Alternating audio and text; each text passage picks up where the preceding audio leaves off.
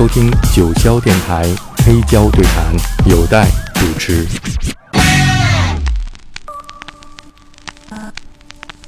消失的麦伦其实和阿龙有一些联系，不想当阿龙。刚才那首，阿龙就是阿龙，对吗？概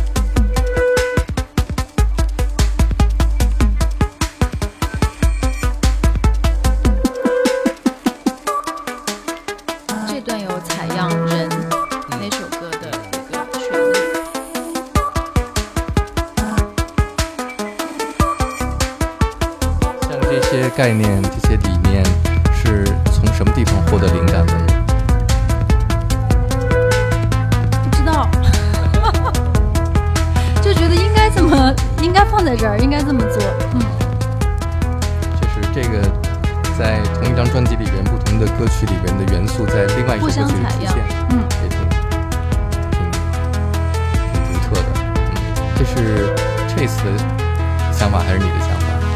我会跟他说，希望有这样的呼应和采样，对，然后他把它呈现的特别好。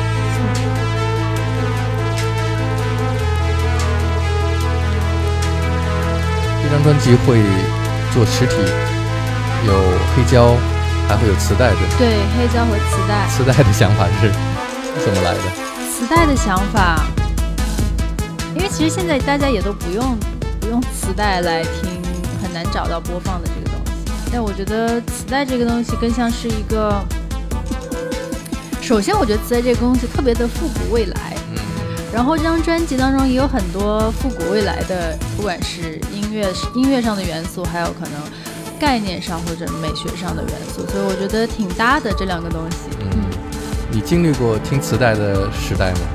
我我经历过磁带的末尾末期，当我小时候开始就是疯狂的喜欢听音乐的时候，已经到了打口碟时代了，所以赶上了一点一点点磁带的尾巴。嗯嗯，你那时候听的磁带是自己翻录的吗？还是买的打口的磁带？买的磁带，磁带，但是 CD 就是打口 CD。嗯。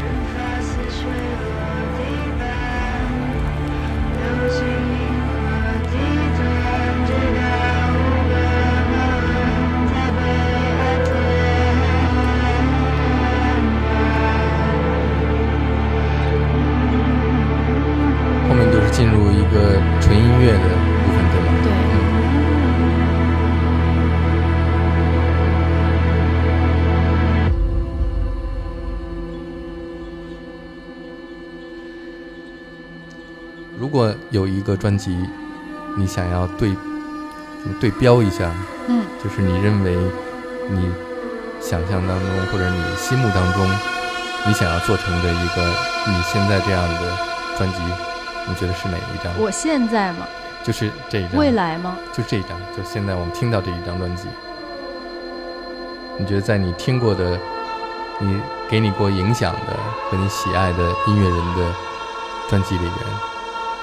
这么说有一点太我我我是肯定是达不到我想说那张专辑的的高度，但是如果有机会能够做一张那样的专辑，我会就是非常非常的嗯。啊 觉得非常的圆满，就是 The Wall 啊，嗯，Pink Floyd The Wall 啊，因为就是不管那张专辑从。概念来说，从故事来说，从种种任何来说，它都是非常非常伟大的概念专辑，masterpiece。对，那才是真正的 masterpiece。对，嗯。在那张专辑里面，你最喜欢的歌是哪一首？不能这么分。对，不能这么分。这就说明你确实是这张专辑的粉丝。是真。这张专辑里没有办法把任何一首歌单独拿出来，对吧？嗯嗯。要播放那张专辑吗？我们要放一下吧。对吧？既然你提到了他，嗯，就如果我们要挑一首来自这张专辑里的歌，我不挑，你挑。好。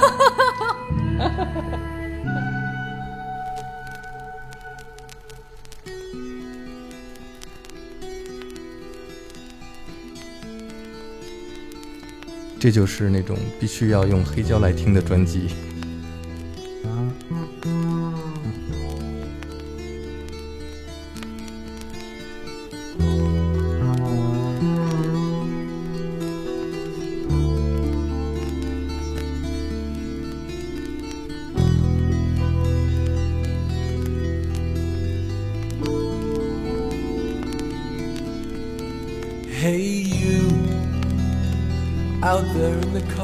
Getting lonely, getting old. Can you feel me? Hey, you, standing in the aisles with itchy feet and fainting smiles. Can you feel me? Hey, you, don't help them to bury the light.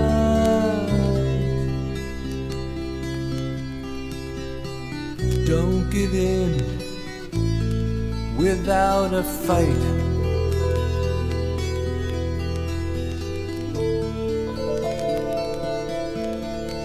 Hey,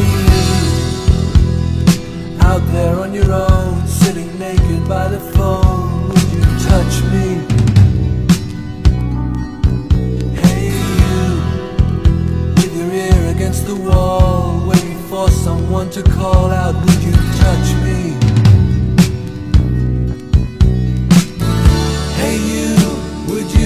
me to carry the stone?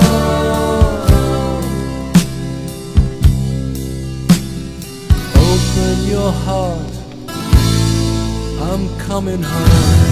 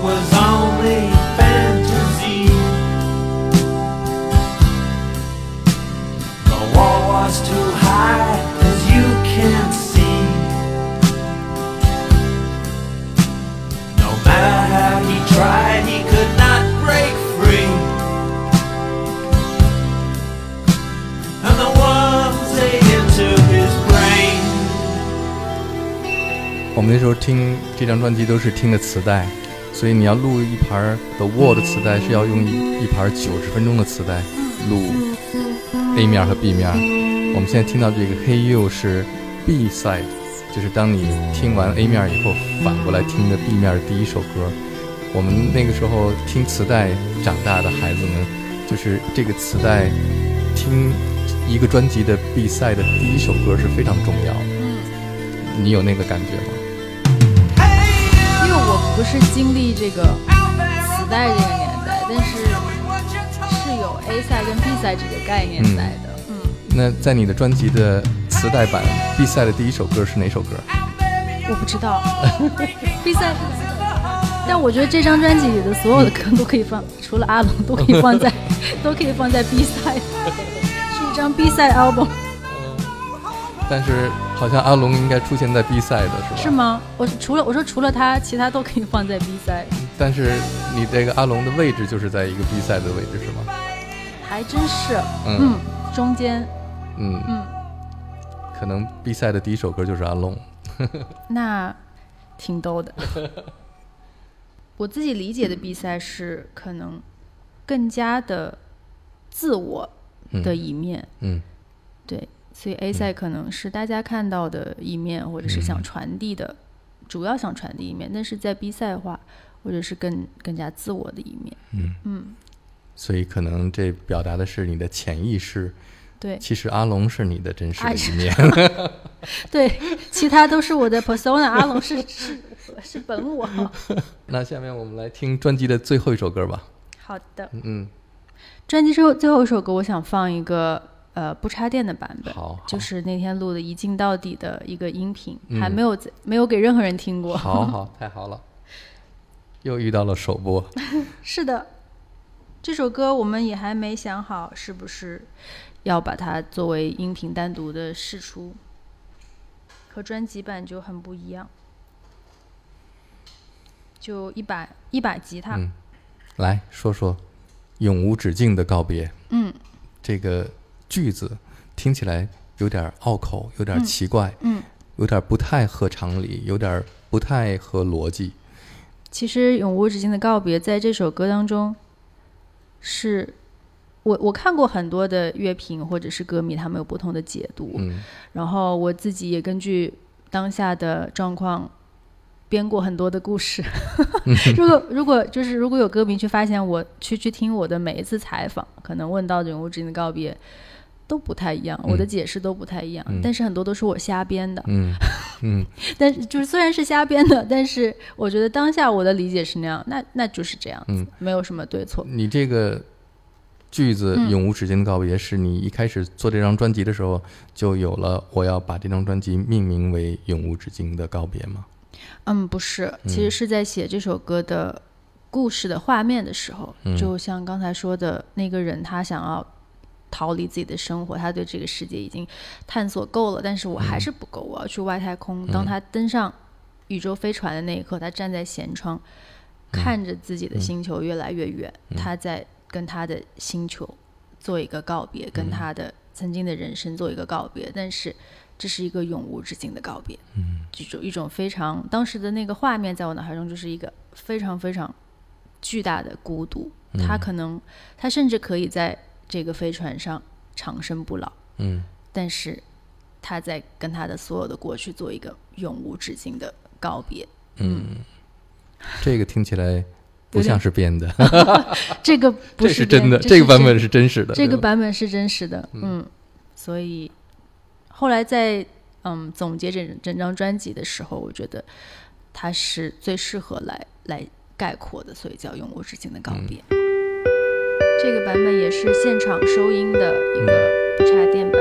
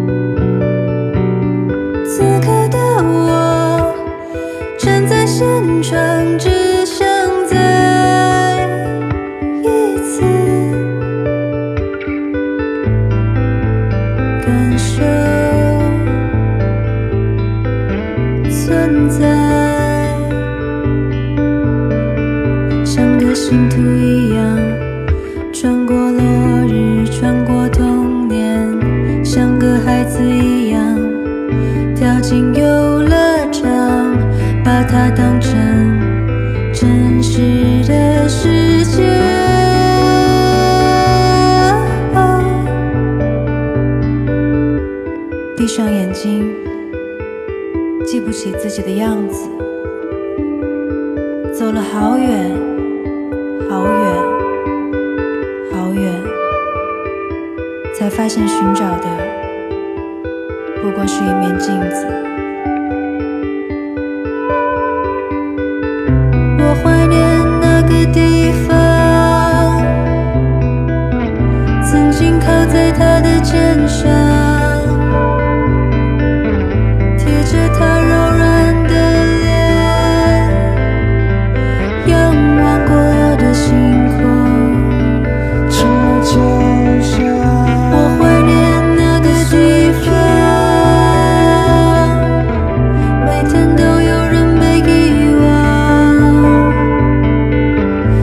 生命被湮灭，有人为爱？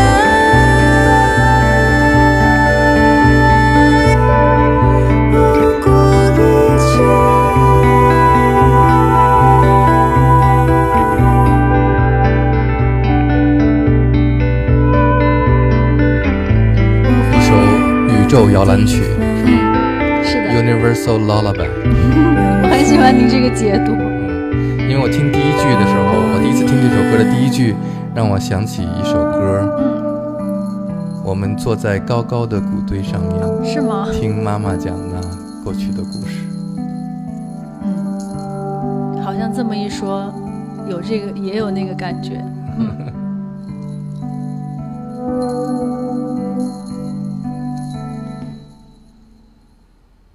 好听这个版本，谢谢。嗯，而且很神奇的是，您听最最后也有那个铃铃声出现，然后这又是一个巧合，就是我当时要拍这首歌的 live 版本的 MV，嗯，然后我没有跟造型师说任何，我说你我说你帮我找蓝色系的衣服，因为我们的光想想打那个效果，然后他找到的第一件衣服就是一个一个长袍，上面有那个铃，嗯，对，然后我说哇这。